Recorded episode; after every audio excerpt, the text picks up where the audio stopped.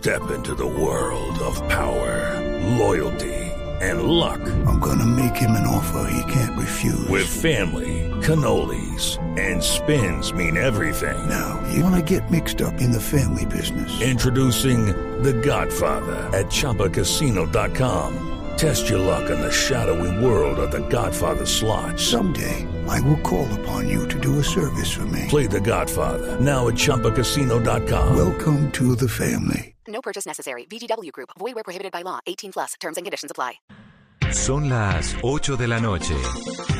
Aquí comienza Mesa Blue con Vanessa de la Torre. Muy buenas noches y bienvenidos a Mesa Blue.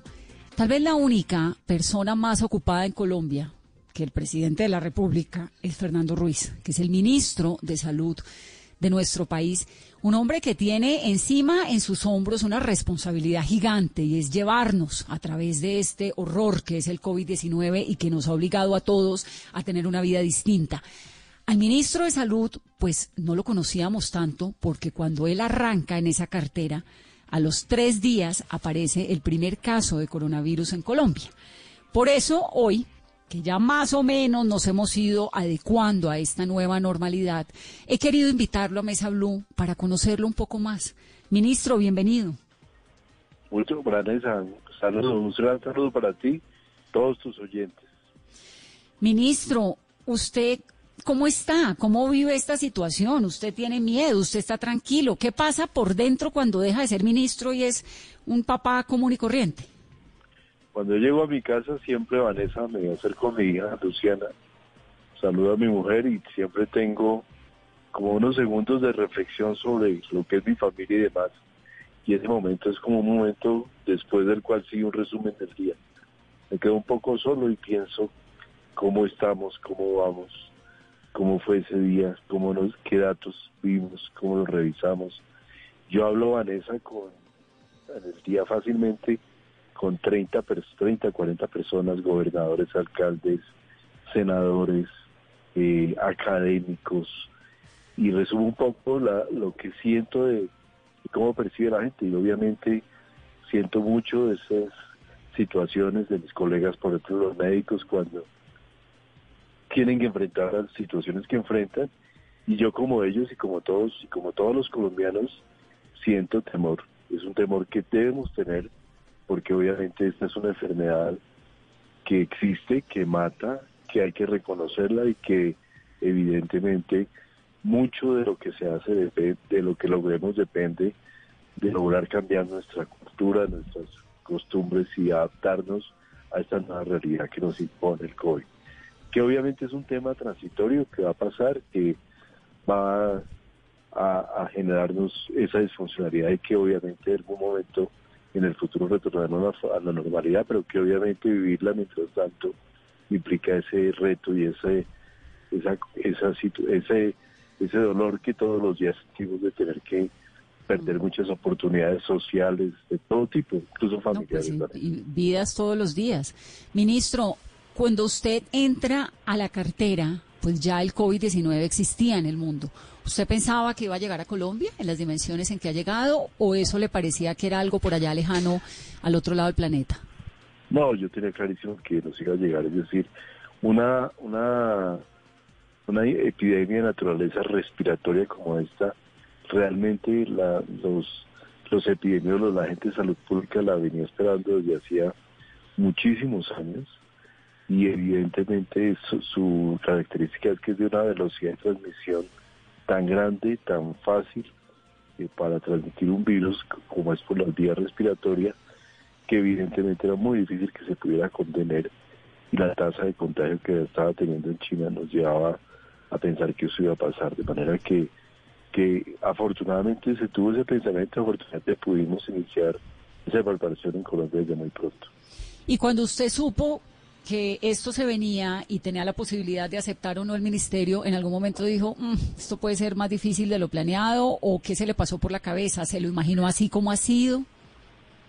En realidad yo venía preparándome para la eventualidad desde hacía como dos meses que estaba más o menos en mi mente. Yo, dos meses antes, donde no estaba todavía, no había aparecido el COVID, pues traía un pensamiento muy desde mi visión de lo que se debería hacer para mejorar y transformar el sistema de salud y esa era como mi, obviamente mi prioridad. De pronto cuando llego y ya vengo, veo que voy a entrar y que se avecina el COVID, pues claramente sentí que me cambió completamente la gente, la gente se volvió, se volvió agenda COVID. Y yo creo que tal vez lo que no dimensioné es la, la, la severidad de la afectación en el sentido de que no solamente afectó obviamente al sistema de salud y al Ministerio de Salud, sino que a través del Ministerio de Salud sentí la afectación de todos los sectores sociales y de la economía.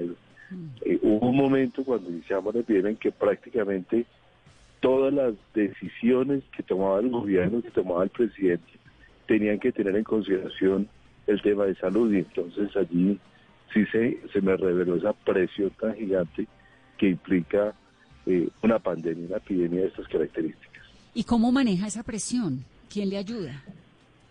Pues yo creo que yo siento, yo tengo una, soy una persona con una gran espiritualidad, siempre eh, he tenido una resistencia física personal fuerte, pues afortunadamente hasta ahora es como que está garantizado, pero, pero también un poco como el momento en la vida en que me toma Vanessa, yo esto me toma el momento en la vida en que el que ya es como el resumen de todos años y años de, de trabajo como investigador, de trabajo como gerente de muchas cosas. Yo estoy venía a gerenciar, de dirigir toda la parte científica de un proyecto de cáncer muy grande. Eh, y, de, y este y este trabajo se me presenta como la oportunidad, como una opción ya, digamos, de resumir todos los aprendizajes que ha tenido en la vida y eso me genera una muy importante seguridad. Obviamente con todas las inquietudes y dudas que todos los días tenemos, pero también con el apoyo de mucha gente, eh, colegas, científicos, gente que está siempre al lado y que logré acercarlos durante mi vida profesional y que me sirven muchísimo de apoyo. Igual la gente del Ministerio de Salud, que hoy le, que hace, el lunes le reconocía, parte de la remisión de cuentas le reconocía el hecho de ya conocerlos, de que como viceministro los conocía, que me conocían a mí y que entre todos ya teníamos como ese camino andado tan importante de haber estado ya en dos epidemias anteriores, como fue el chikungunya y Yo creo que eso nos dio, me dio, una, me dio una posibilidad de tener un poco de tranquilidad frente a lo que era enfrentar esta situación.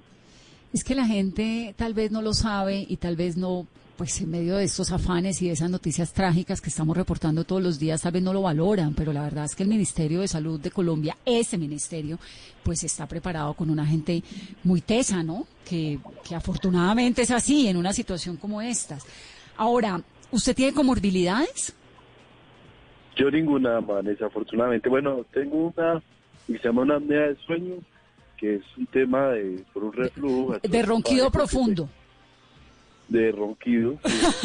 y ese, ese, ese tema hasta ahora solo había afectado a mi mujer, pero afortunadamente eh, no tengo ninguna condición personal que ni he tenido. He sido una persona tremendamente sana toda mi vida, afortunadamente.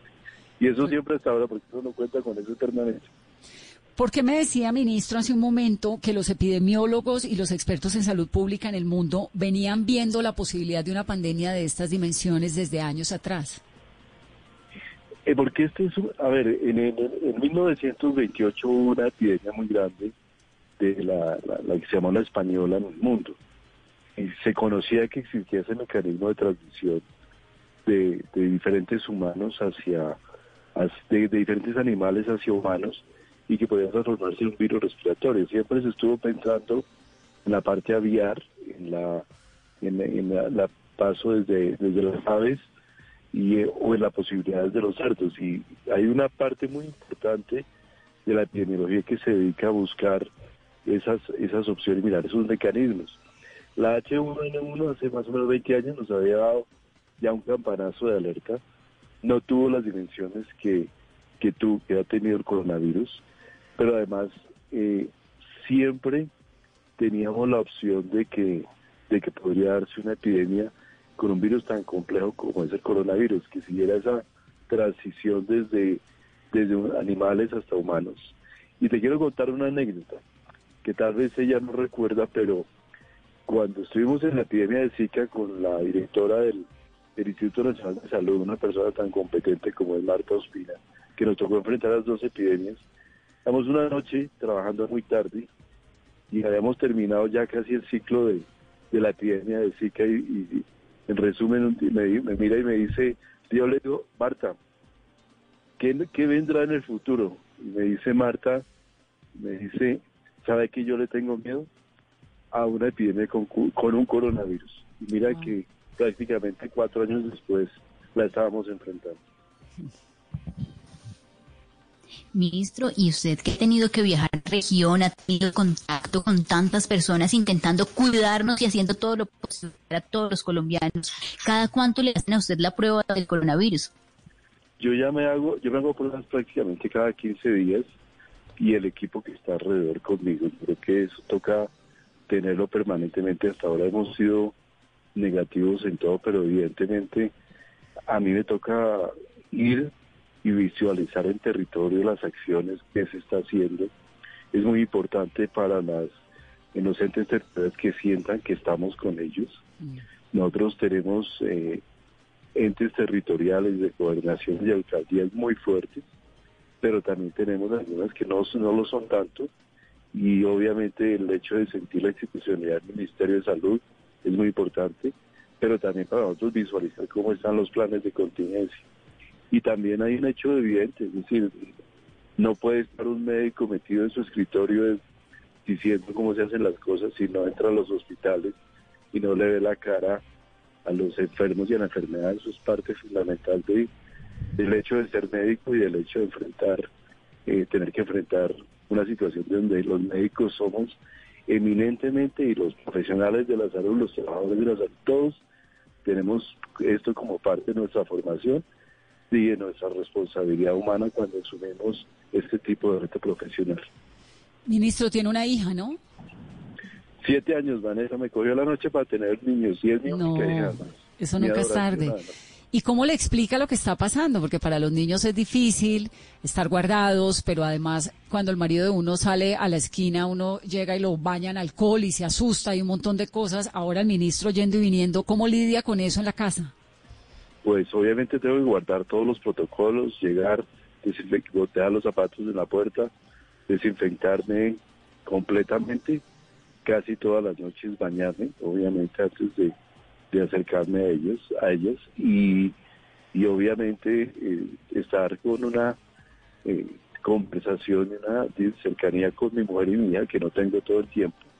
Pero Luciana, mi hija, sabe muchísimo de, ya conoce muchísimo el coronavirus, todos los días me pregunta y cómo va, cómo está, y ella se siente parte integral de un proyecto, que eso es muy importante, y creo que para ella va a ser una experiencia también única en la vida, como lo ha sido para todos los colombianos y para todos los niños colombianos. Tenemos una generación que está enfrentando una situación tan particular que yo creo que van a tener una visión, eso les va a llevar a una visión un poquito diferente de lo que será su vida como adultos. ¿Y cómo le fue con el colegio virtual? ¿Qué tanto se, se- ah, participó usted? Pues porque ahora todos están en vacaciones, pero ¿qué tanto se adoptó ella al colegio virtual, a esos cambios, a, todo esto? Eh, Pues al principio con mucho trabajo, obviamente, tenía mucha dificultad, tener que no tener amigos, compañeros, es, eh, es un problema muy complejo, pero evidentemente logró, te digo, afortunadamente en un colegio muy bueno, se le hizo una gran, hizo una- hicieron un gran esfuerzo en esa virtualidad y se logró adaptar con algunas eh, concesiones que se le tienen que hacer y obviamente a Liz, esposa, le tocó dedicarle este, una cantidad de tiempo personal allí con ella para poder, como yo creo que a todas las madres colombianas les ha tocado y padres colombianos un gran esfuerzo. Desafortunadamente en mi caso yo no he estado tanto tiempo para poder ayudarlo prácticamente en ningún tiempo, pero evidentemente yo siento que, que ella lo logró y logró, ya pasó su curso y demás. Sí, me dado cuenta obviamente que la falta de ejercicio ha sido un factor importante y me preocupa. Y creo que ese tema nos lleva a que también tenemos que reevaluar lo que va a ser el inmediato futuro de los niños en, todo lo que tiene que ver esta, esta virtualidad que nos tocó aceptar y a la brava y, y, ponérsela un poco a ellos también. Sí, lo de la falta de movimiento para los niños tan chiquitos es muy complejo. Pero entonces usted como ministro de salud, ya no tanto como papá en este en esta parte que le pregunto, está planteando qué posibilidad para que los niños puedan tener más ejercicio, más actividades físicas. ¿Qué se le pasa por la mente? En primer lugar, yo creo que la alternancia es muy importante, como la planteó la ministra de Educación, y ella, Ministerio de Educación, ha estudiado muy cuidadosamente este tema, yo creo que es una alternativa, la alternativa realmente, eh, pero yo creo que evidentemente sí tenemos que darle un poco más de espacio, no solo a los niños, a toda la población, un poco de espacio mayor para poder disfrutar los espacios eh, abiertos. Nosotros claramente estamos pasando una estrategia gradual de, de aislar a las personas a empezar a aislar el virus. Y quiero explicar esto en el sentido de nosotros en el al inicio de la epidemia con la cuarentena, con todo lo que hicimos, forzamos mucho a que la gente se guardara para que el virus no le llegara. Y en eso la verdad hasta este momento el país ha sido ha tenido un resultado muy positivo. Creo que Latinoamérica, Colombia y Argentina han tenido resultados más positivos por haber en esa estrategia. Pero necesariamente estamos pasando una estrategia en la cual la, la fuerza, el énfasis está en que nosotros hayamos aprendido a guardar distancia física, a estar separados los dos metros, a tener protocolos de, de, bioseguridad, a usar permanentemente tapabocas, a hacer que nos distanciemos y realmente es la medida más importante. Entonces, digamos que en esa, en esa transición es muy importante yo también empezar a darle espacios a, a las poblaciones que hemos tenido confinadas para que hagan uso responsable de ese, de ese confinamiento. Y la verdad, Vanessa, de esa, de esa flexibilidad, perdón, y esa posibilidad de salir a usar espacio, la verdad, en eso, en ese solo punto yo creo que nos da la casi el 90% de, de, la, de la posibilidad de que tengamos un, un resultado efectivamente bueno en, el, en, frente a la frente a la pandemia. Ministro, lo, sí, lo he visto muy participativo en redes sociales últimamente. ¿Quién le maneja la cuenta? ¿O usted mismo escribe por su Twitter y el Día del Padre y eso? No, yo mismo, yo escribo ahí cuando últimamente he tratado de participar más como para darle mensajes a la gente, estar más cerca de ellos. Y tengo obviamente, tú conoces a Hugo que está siempre al lado mío ahí. No, pues ese Hugo, mejor dicho. Le consulto, le consulto todo. claro que a veces los domingos por la noche se me olvida consultarle algo más, otro día me regaña. yo, también le consulto a Hugo los domingos por la noche, me da esta pena y todo. Ministro, hay un trino que usted puso hace como un mes y medio o dos, bueno, ¿cuál dos? Tres, cuando arrancó esto, que a mí me impresionó un montón porque usted decía que cuando era estudiante en Harvard, le hablaban de las cuarentenas como manera de frenar las pandemias y que usted nunca se imaginó como ministro de salud que le iba a tocar hacer parte de decretar una cuarentena. A mí me, pues no sé por qué me impresionó un poquito ese, ese mensaje, pues porque uno nunca se va a imaginar que va a estar en cuarentena, ¿no? ¿Cómo lo vivió? O sea, cuando el día en que usted dijo, bueno, nos tocó encerrarnos a todos, que parecía increíble, es que uno no cree que eso le pueda pasar, fue como una película de ciencia ficción, sigue siendo, pero pues ya nos acostumbramos un poquito. ¿Cómo fue eso? No, cuando a mí en la clase de Harvard me comentaron, me enseñaron todo el tema de las cuarentenas en la media, pues uno se imaginaba todo esto de cerrar la casa, poner una cruz, marcar esa casa en la que no podía entrar nadie, pero eso era totalmente del medioevo, de la peste y de, y de estos eh, caballeros que finalmente terminaban cerrando la casa sin, sin un criterio médico, sino puramente, digamos, de, de básicamente de resguardo de la como medida última. Yo nunca me imaginé que iba a vivir una situación de esas y mucho menos que me hubiera tocado tomar la decisión de, encerrar a la población de mi país. Esto, pues obviamente en ese momento tampoco me imaginaba que iba a llegar a ser ministro de salud. Pero lo que sí, mi sentimiento, porque en ese momento en el que el presidente anuncia la, eh, la, la, la cuarentena, claramente sí, ya por mi mis estudios de salud pública, yo ya sabía lo que esto venía a significar para la gente. Y te quiero decir que lloré. La verdad, se me derramaron las lágrimas porque sabía que esto iba a significar un sacrificio tremendo para toda la población colombiana y que los resultados eh, serían también muy inciertos y que nos tocaría hacer todo ese esfuerzo que implicaba y que ha implicado todo este tema frente a la pandemia. ¿Y sigue siendo muy incierto o usted tiene un panorama más claro? Yo tengo, nosotros creo que en el Ministerio de Salud hemos construido ya un panorama un poco más preciso de lo que nos va pasando y lo que nos va a pasar, en el sentido de que siempre estábamos esperando como que todo esto fuera una afectación generalizada, que todo el país iba a infectar. Estamos viendo, por ejemplo, que la afectación se viene dando más que todo por ciudades. Las velocidades no son las mismas.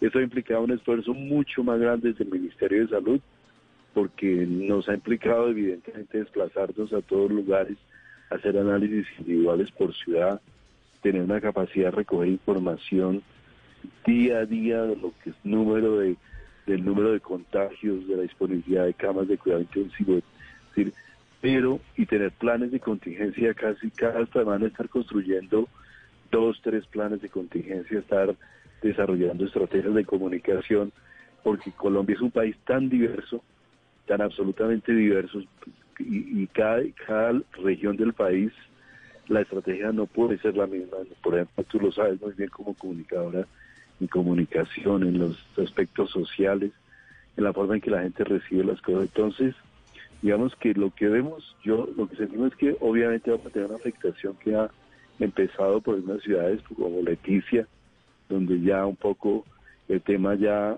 se puede decir que está un poco al otro lado del pico, Tumaco también, eh, Cartagena ha tenido varios brotes, pero digamos que se ha logrado contener un poco la situación. Barranquilla, que ha sido una ciudad crítica en, estos días, también un poco ya vemos el reducción en número de fallecidos. Eh, entonces, lo que viene acá es una afectación en que van ciudades a velocidad diferente. Creo que Bogotá va a ser, en los próximos días vamos a tener que trabajar mucho en Bogotá y en este tema eh, probablemente Medellín y Bucaramanga, Cali sigan un poco en esa en esa edición, pero digamos que lo que sentimos es que ya tenemos mucho más claro cómo, cómo se está afectando la situación en Colombia y las medidas que se deben tomar, todos esos bloqueos que estamos haciendo, barriales, la capacidad de incrementar las muestras y la aplicación de muestras extensivas que se ha hecho. Nosotros empezamos aplicando el primer mes 600 pruebas, el segundo 2000 y en este mes ya estamos llegando a los 20.000, este, hoy casi llegamos a los 20.000. Todo eso implica generación de un proceso que, que, requiere ese esfuerzo tan grande de todas las secretarías de salud, de los hospitales, de integrar todo eso. Yo creo que yo me siento un poco más eh, tranquilo, pero no, no, no completamente, pero, pero siento que ya sabemos cómo puede afectar. Ministro, ¿y qué tanto afectan las peleas políticas que hemos visto en los últimos días? Ah, es así, yo trato de no, que no, no me toquen a mí son muy complicadas, obviamente. Yo creo que lo que me parece más clave es que distraen a la gente del de los verdaderos objetivos sanitarios y de los mensajes que la gente debe tener. Entonces, yo creo que aquí es donde nos corresponde como nosotros como ministerio siempre preservar esa gran neutralidad, apoyar obviamente al presidente en todas las medidas que se toman. Nosotros creo que tenemos afortunadamente un presidente que tiene una gran capacidad de de comprensión y también de tomar las riendas del, tema y, de, y, de, tomar decisiones muy en la comprensión de lo que ha sido la pandemia. creo que, y es de esa medida lo que nos corresponde es que aquí, aquí una, esta enfermedad no reconoce ni fronteras, ni diferencias ideológicas, ni nada de eso. Lo que toca es entre todos actuar para ver cómo solucionamos y cómo logramos que le, mitigar el impacto que nos pueda dar. Ministro, explíqueme, yo la verdad es que con lo del pico cada vez uno se va, eh, ¿no? Que el pico viene, que no viene, que sí hay, que no hay. Usted en estos días dijo que el pico era más bien como un serrucho con un montón de picos. Es decir, ¿por qué es tan importante hablar del pico? Porque se supone que ahí arranca a bajar y que entonces ya no nos enfermamos más, ¿o qué es lo que pasa con el pico? Ahorita, ¿cómo lo entiende? El pico, lo, el tema más crítico del pico era tener, poder tener la información, tener una idea de cuántas personas se iban a afectar en el momento más crítico para poder tener claridad si nuestros servicios de salud, concretamente, en este caso esta enfermedad, las unidades de cuidado intensivo, iban a estar ser suficientes o no iban a ser suficientes. Y esto obviamente implicó todo el proceso de hacer la cuarentena, de, aplicar todas las medidas que venido aplicando básicamente para lo que llamamos aplanar la curva, bajar la intensidad, el tamaño de ese, de ese pico y poder tiempo tener tiempo para preparar los sistemas, los servicios de salud. Eso se, se ha venido logrando. Creo que Colombia ha hecho un esfuerzo gigante para poder, y eso viene de una decisión del presidente clarísima donde dice, lo, tenemos que invertir en salud todo, porque lo que dejemos de invertir en salud lo vamos a, a pagar de todas maneras de otra, con, en, con unos costos mucho más altos económicos, sociales, humanos, también crítico, esa decisión es absolutamente clara. Entonces esto nos ha permitido, digamos, tener eh, una mayor preparación y en ese sentido ya el pico pico no es lo más crítico sino es cómo actuamos sobre las diferentes ciudades, ciudades de Colombia y departamentos cuando llegan a estar afectados para reducir su nivel de afectación. Entonces, esa es como la visión que hay. Ministro, y además de qué manera también, viendo por ejemplo tanta indisciplina eh, se siente frustrado, ¿qué mensaje se le puede dar a los colombianos? Porque cada vez más es la gente no respetando la distancia social, no usando tapabocas. Mira, yo siento que la gran mayoría de la población colombiana ha sido profundamente disciplinada. Yo creo que el 90% de la población, si tú vas por la calle, ves hoy en día todo el mundo, mucha gente, la mayor parte de la gente usa sus tapabocas, guarda las distancias, entiende qué es lo que está pasando acá. Sin embargo, sí tenemos una proporción muy pequeña de población que no es suficientemente disciplinada y que nos puede hacer una afectación muy grande, porque es en esos entornos cuando se hacen fiestas ilegales. Hoy el alcalde de Medellín me hablaba de que el puente pasado la policía eh, eh, le, aplicó multas a 2.800 no, Pues por eso es que les puso toque de queda y ley seca todos los fines de semana aquí a indefinidamente. Claro, entonces hoy toca aplicar necesariamente medidas y es en ese, en ese, ese, ese, ese núcleo de temas los que nos generan efectivamente problemas. Entonces, yo no me siento frustrado, siento que ese es nuestro trabajo y que debemos siempre, con la ayuda de ustedes, los medios de comunicación, tenerlo siempre presente y siempre meter la verdad. Y esto es un reconocimiento que no es de ninguna manera de adulación, pero el apoyo que hemos sentido en esta situación de los medios de comunicación, Vanessa, ha sido increíble. Yo realmente sentía, de verdad, a mí eran unos temas que da miedo, porque lo que más miedo le da a uno, de las cosas que miedo le da a un ministro, el Congreso y los medios de comunicación, ¿no? porque son los que terminan dándole siempre a uno la Pero frente a los dos, y, hablando concretamente de los medios de comunicación, nosotros hemos sentido ese respaldo, ese apoyo de todos los medios porque se entiende la severidad de este problema. Y eso es lo que tenemos que transmitir. Y claramente la gente se cansa, el confinamiento desespera a la gente, tenemos gente muy joven. Si Colombia es un país todavía joven, donde la gente quiere salir, pero, pero allí es donde tenemos que afinar nuestro gran esfuerzo.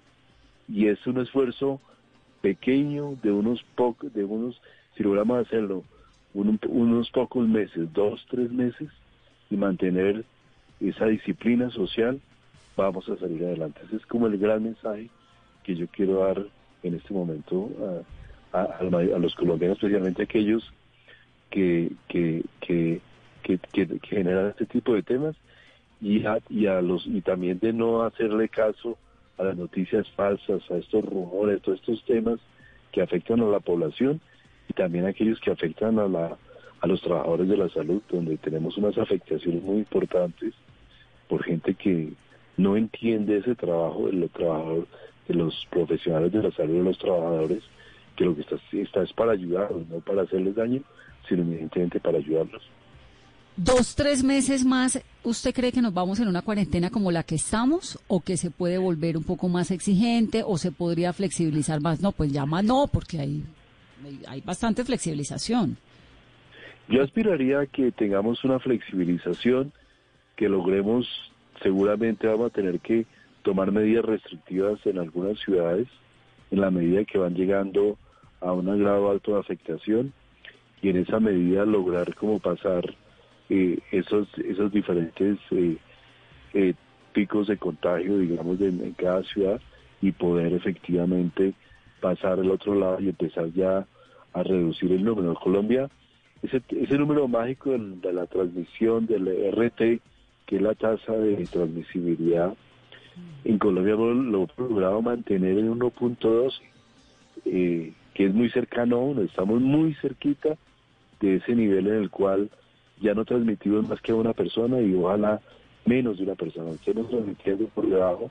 Cada persona transmite a menos de una persona, o sea, estamos en 0.8, 0.9, ya estaremos al otro lado. Pero esto es un ejercicio social de resiliencia y de capacidad de aguante y de disciplina, esa disciplina que no tenemos, que no porque no somos que no teníamos porque no somos japoneses ni somos coreanos o alemanes, pero que estamos aprendiendo a construir y en ese sentido siento que la población colombiana está haciendo ese gran esfuerzo. De pronto esa es una de las grandes ganancias de nuestra, dentro de una crisis tan compleja y tan severa como esta. Sabe que es enternecedor casi. Yo tuve que hacer un viaje en carretera porque murió mi abuela y pues pedí el permiso como cualquier colombiano lo puede hacer a través de la página del ministerio con un asunto que es fuerza mayor, con la eh, partida de función de la abuela, todo esto. Es impresionante uno pasar por municipios como Cajamarca, por ejemplo, municipios pequeñitos y la gente con su tapabocas puesto. Yo creo que eso ha sido un gesto, pues un- una responsabilidad en los colombianos que a mí me parece sobrecogedora casi. Eh, ministro, el tema, ya para terminar, el tema de la vacuna, porque entonces eh, el mundo está obviamente pues en esta pelea por la vacuna, Oxford va muy adelantado, Estados Unidos también va avanzado. ¿Qué pasa en el momento en que haya una vacuna? Supongamos que, que logra un laboratorio, eh, el Oxford, tener una vacuna. ¿Cómo llega a Colombia? ¿Cómo garantiza uno que llega acá en cuánto tiempo? ¿Cómo se demora o, cómo es? A ver, nosotros, esto es una, esto es una, una carrera donde hay 30 o 40 caballos, cada uno corriendo a, eh, a su ritmo, a su velocidad. Todos tienen que pasar las mismas etapas, tres, dos, tres etapas, tres etapas de, de desarrollo y después viene toda esa etapa de comercialización.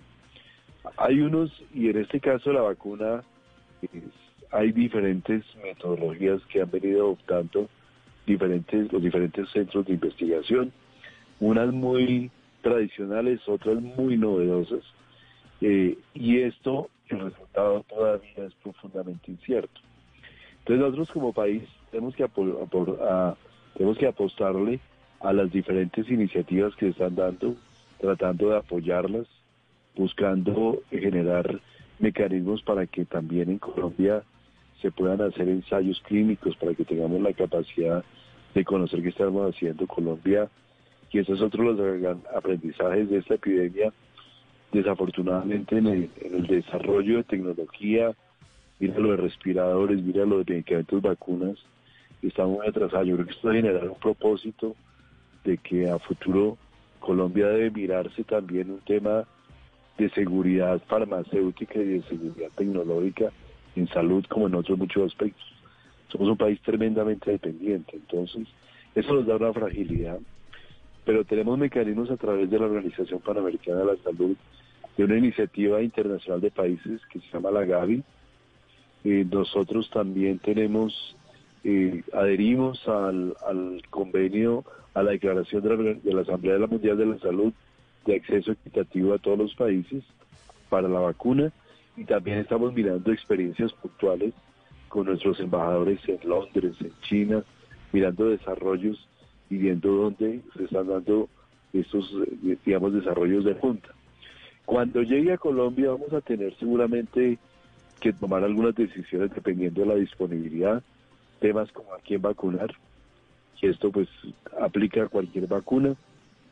Seguramente adultos mayores de 70 años serán la prioridad, porque es obviamente la población que hay que proteger, pero nosotros aspiraríamos a tener obviamente vacuna disponible muy rápidamente para todos los colombianos. La mayor, lo tema más crítico es los tiempos para lograr esos desarrollos. Ministro, pues me encanta tenerlo, me da mucha tranquilidad escucharlo porque uno siente que el barco tiene capitán. Creo que aquí todos los colombianos hemos hecho un esfuerzo muy grande y gracias por reconocer lo de los medios, es decir, todos empujando como a una cosa de conciencia, de estamos en lo mismo, es horrible para todo lo que está pasando, pero entre todos vamos saliendo. Así que le agradezco mucho este tiempo, sé que está de viaje, que el piloto además lo está acosando, así que buen viaje y gracias por estar aquí en Mesa Blue.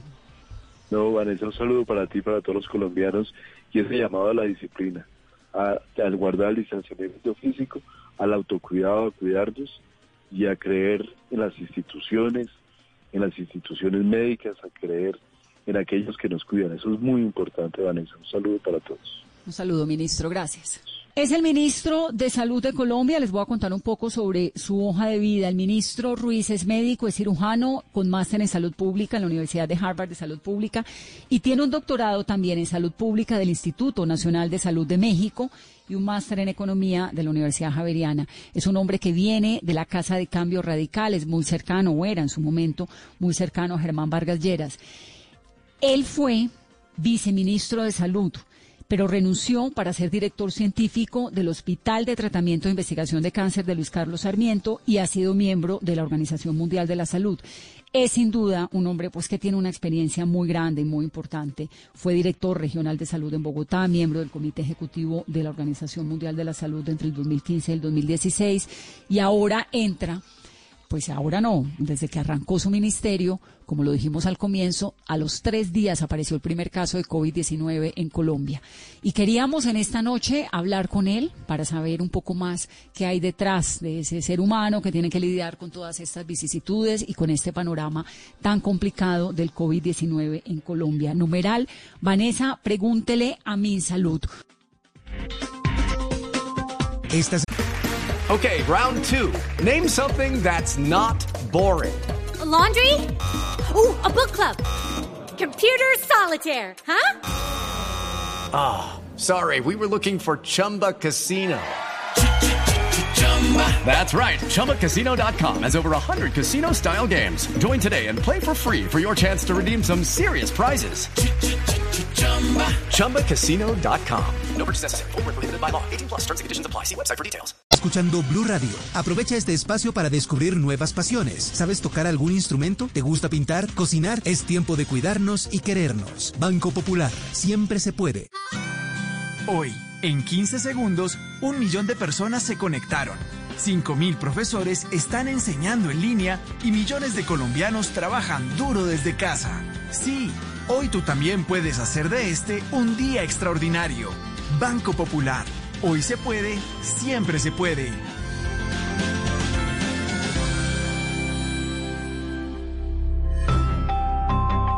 Somos Grupo Aval, vigilado Superintendencia Financiera de Colombia. Todos tenemos un reto, algo que nos impulsa, eso que nos hace levantar de la cama todos los días, un sueño que nos lleva al límite y nada más importa. No importa el dolor, ni la frustración, no importa el tiempo. Un reto que es a la vez nuestro combustible y nuestra obsesión. Porque nada se consigue de la noche a la mañana. Este es mi reto. ¿Cuál es el tuyo? Pasta Sonia, sabor y energía que te hace mejor. Trabajamos pensando en usted.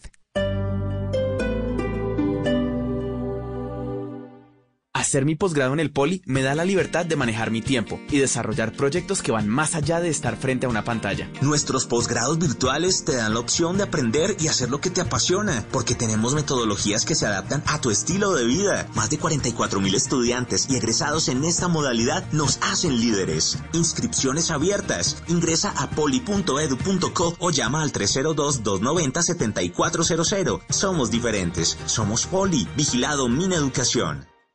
Hoy en Blue Radio. Hola, ¿qué tal amigos? Soy Peter Albeiro. Les quiero invitar esta noche a las 10 a Bla Bla Blue, porque estaré con todos ustedes con este novedoso formato de comedia a domicilio. Así que ya saben, le pueden contar a todos que se sienten en la sala de la casa y pueden compartir con nosotros un rato bien espectacular. Ya lo saben, desde las 10 de la noche aquí en Bla Bla Blue. Bla Bla Blue, porque ahora te escuchamos en la radio, Blue Radio y bluradio.com. La nueva alternativa.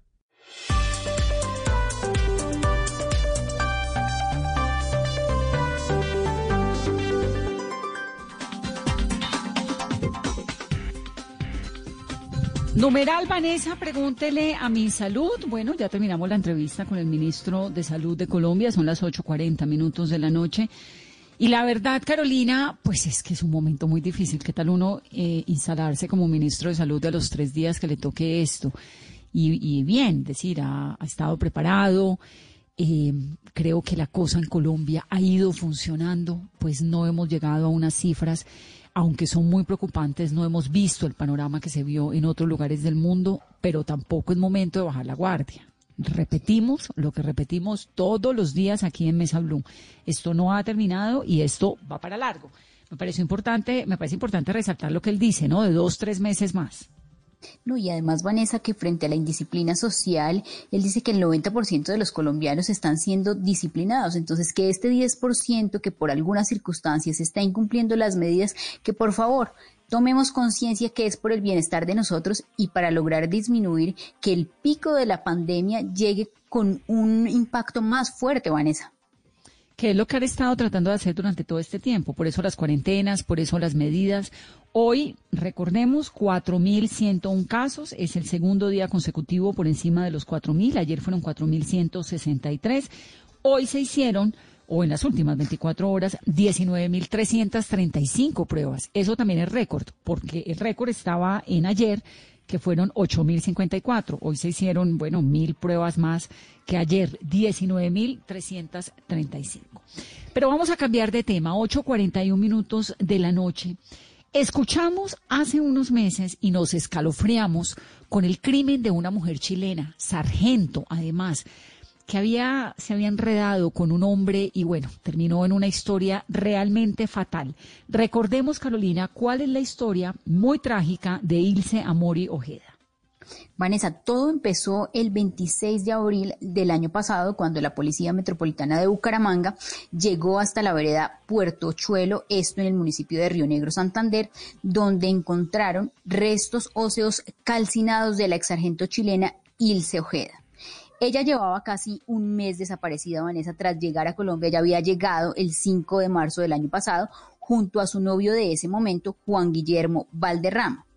Valderrama fue capturado, Vanessa, el 27 de abril del 2017 y enviado a la cárcel luego de ser encontrado como el principal sospechoso del crimen. Valderrama fue condenado por feminicidio y por desaparición forzosa. Eh, la hermana de Ilse es Alejandra Ojeda y está con nosotros esta noche. Alejandra, bienvenida a Mesa Blue. Un gusto saludarla. Hola, buenas noches. Un gusto para mí. Gracias por contactarme. Qué, qué cosa tan dolorosa todo lo que ocurrió en torno a su hermana.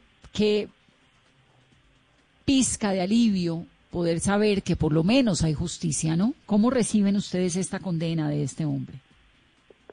Mira, si bien no, no esperábamos que estuviéramos de acuerdo con un preacuerdo, me deja eh, gratamente conforme, si se quiere, en cierta medida, eh, debido a que, aparte de la condena que le aplicaron por el delito a mi hermana, eh, también lo condenaron a pagar una multa al Estado de Colombia.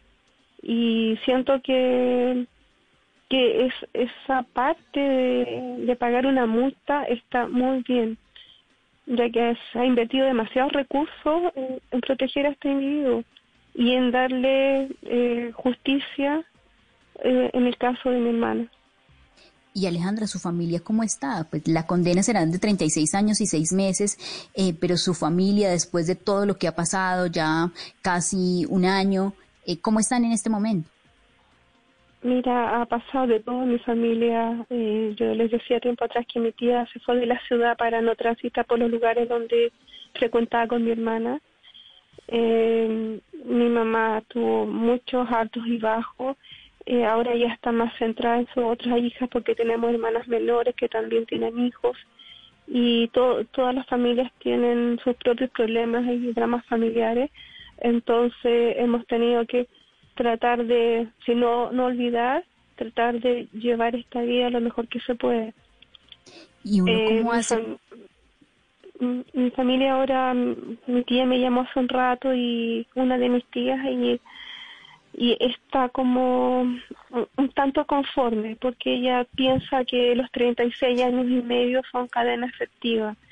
Eh, ojalá, ojalá así sea, que, que pueda cumplir la mayor cantidad de tiempo en cárcel y no le den el beneficio de cumplir en, en su domicilio, que he sabido de buena fuente que logran estos beneficios allá eh, porque buscan cualquier resquicio legal para salir con la suya al final. ¿Y uno cómo, Alejandra, puede recuperarse de un dolor tan profundo?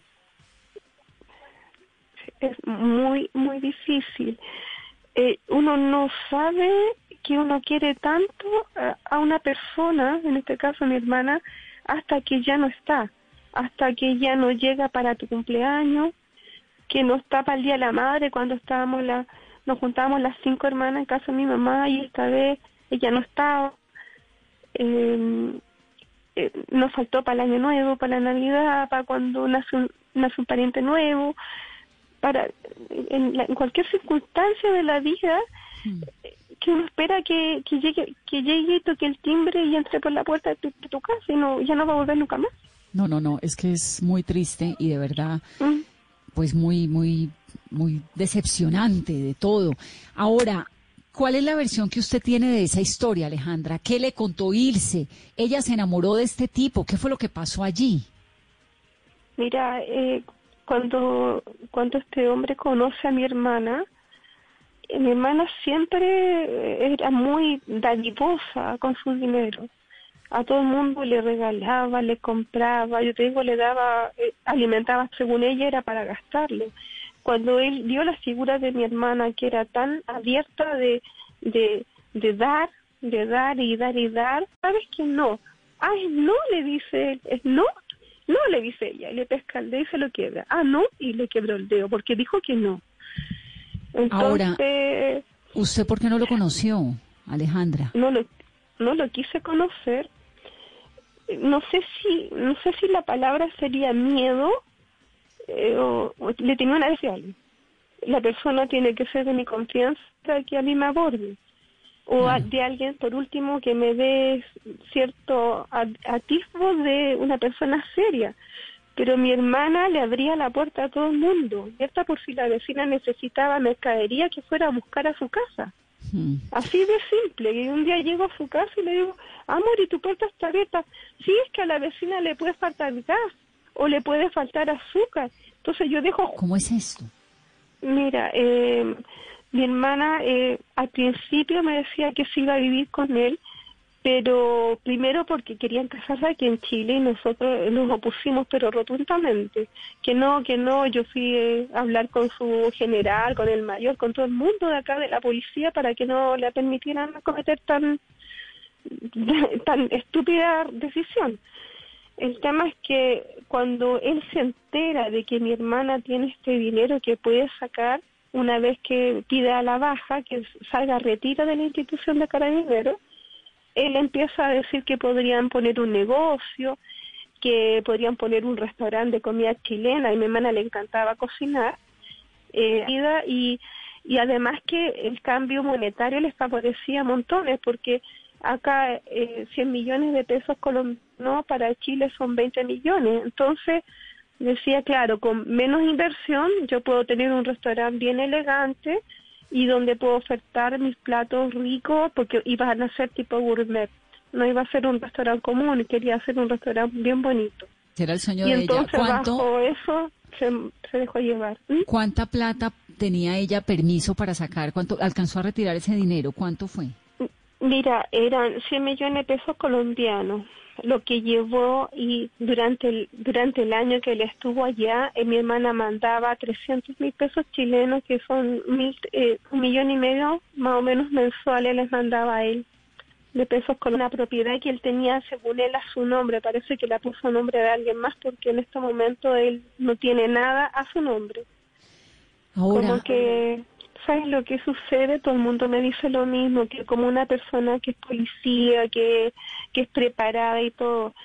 ¿Sabes lo que pasa? Es que cuando uno entra a la, a la institución de carabineros, mi hermana tenía un grado sargento, pero fue ascendiendo y entró de carabinero raso, sin grado, y fue ascendiendo con el tiempo a llegar a sargento. Eh, ella siempre fue subordinada de alguien, de una autoridad mayor. Yo creo que, que este individuo con mi hermana ejerció poder como, como que se marcó como una autoridad sobre ella y después pude percatarme que así, eh, que mi hipótesis tiene sentido, porque nunca mi hermana se sentó en el asiento de adelante del auto que mi hermana había comprado. Y siempre la tiró atrás, como que era de menor categoría, como denigrando, no sé si porque fuera mujer o, o porque eh, porque de, de él hacía burlas de mi hermana de que era una vieja. Después historia de su hermana. Ella estuvo casada antes, tenía hijos, tenía... eh, ¿Qué pasaba Mira, en la vida de ella? Mi, mi hermana era una, tenía 17, 18 años, una niña, her- mi hermana era hermosa, ojos verdes, pero no sé si has visto alguna foto que sale en las redes Claro que la he sociales. visto, sí. Mi hermana tenía unos ojos el- verdes La evidencia preciosos. de un pasado bellísimo. Sí, tenía unos labios súper canosos, cintura era 90, 60, 90 de verdad, a, a los 18 años, bien pechugona, de hecho se embarazó del hijo mayor como a los 18 años y los hombres paraban a, a tirarle a la bocina del auto igual porque era regia, estupenda. Y bueno, tuvo los dos niños sin casarse y convivió con el papá de los niños hasta que la relación de ellos no llegó a buen puerto, porque también él, él no era para ella. Y mi hermana decide entrar a la institución de carabineros y en ese momento el papá se queda con los niños un, un buen tiempo. Y mi hermana era una mamá igual presente, iba donde ellos, co- corría con todos los gastos de lo que era de, de pie a cabeza, uniforme, le pagaba club deportivo al hijo mayor, le pa- todo, hasta le compró un auto a su hijo mayor. Entonces siempre pendiente de darle a todo, a, a su hijo la mayor cantidad de cosas, regalonearlos, traerlos a su, a su alero. Eh, concretó uno porque el- uno de los novios, muy lindo, una persona linda por dentro y por fuera, él tenía un hijo en otra ciudad y mi hermana le dijo, quédate con la mamá de tu hijo, ese niño va a sufrir y yo no quiero que le pase lo que le pasa a mi hijo que no está con los dos papás. Y ella dio un paso al lado y, y fue súper eh, eh, amable, si se quiere, y, y decir, quédate con la mamá de tu hijo. Ese, ese novio, ese novio que yo te estoy hablando ahora, eh, estuvo en el funeral de mi hermana. Y fue tan emotivo porque llegó vestido entero de negro con una rosa roja y yo quedé súper súper admirada. Y me dijo que toda la vida había querido a mi hermana que nunca la había dejado de querer. No, pues es que era una mujer muy buena. bonito. Uno Fue cree muy que a la gente buena no le pasan cosas malas y fíjese lo mal que, que terminó su hermana, qué tristeza y además, eh, pues a nombre decir Alejandra, para uno como colombiano es una vergüenza que esto haya ocurrido con un compatriota de uno. La verdad que que qué vergüenza, que qué dolor, que qué disculpa se le puede dar a esto, ¿no? Y queríamos hablar con usted, escuchar un poco esta historia, sobre todo para que nos quede en la memoria, porque esto es un feminicidio, somos mujeres y las mujeres estamos ahí en unas condiciones muy vulnerables, aquí, en Chile, en el planeta entero. Así que gracias por la generosidad y por dejarnos esculcar un poquito hoy su pasado y el de su hermana. Sí, yo quiero darle las gracias a ustedes y le pido a la, a la sociedad, a los movimientos pro mujer que ustedes tienen, a esa ley maravillosa feminicidio, que por favor le lean las letras chicas y arreglen las cláusulas. No puede existir preacuerdo cuando se comete un hecho tan deleznable, tan grave como lo que le pasó a mi hermana y le pasa a otras mujeres más. O sea, por favor, corrijan eso, que sean un ejemplo para Latinoamérica. Usted, yo quedé admirada con la ley de feminicidio, pero necesita una reforma, una reforma eh, en, en- en- de fondo, en el sentido de que ninguna mujer puede ser vulnerada, nunca más. No puede ser más. nunca más puede ser vulnerada. Y el, el juez avaló un preacuerdo solicitado por Juan Valderrama, en este caso de pues del crimen de su hermana. Esa es, esa es digamos, la, la, parte negativa ¿no? de ese fallo. Gracias por estar aquí con nosotros, Alejandra. Un abrazo grande desde Colombia. Muchas gracias a todos ustedes y muchas gracias por todo el apoyo. Gracias a la autoridad y un abrazo grande a Bucaramanga. Ella nos cuenta una persona bondadosa que confió.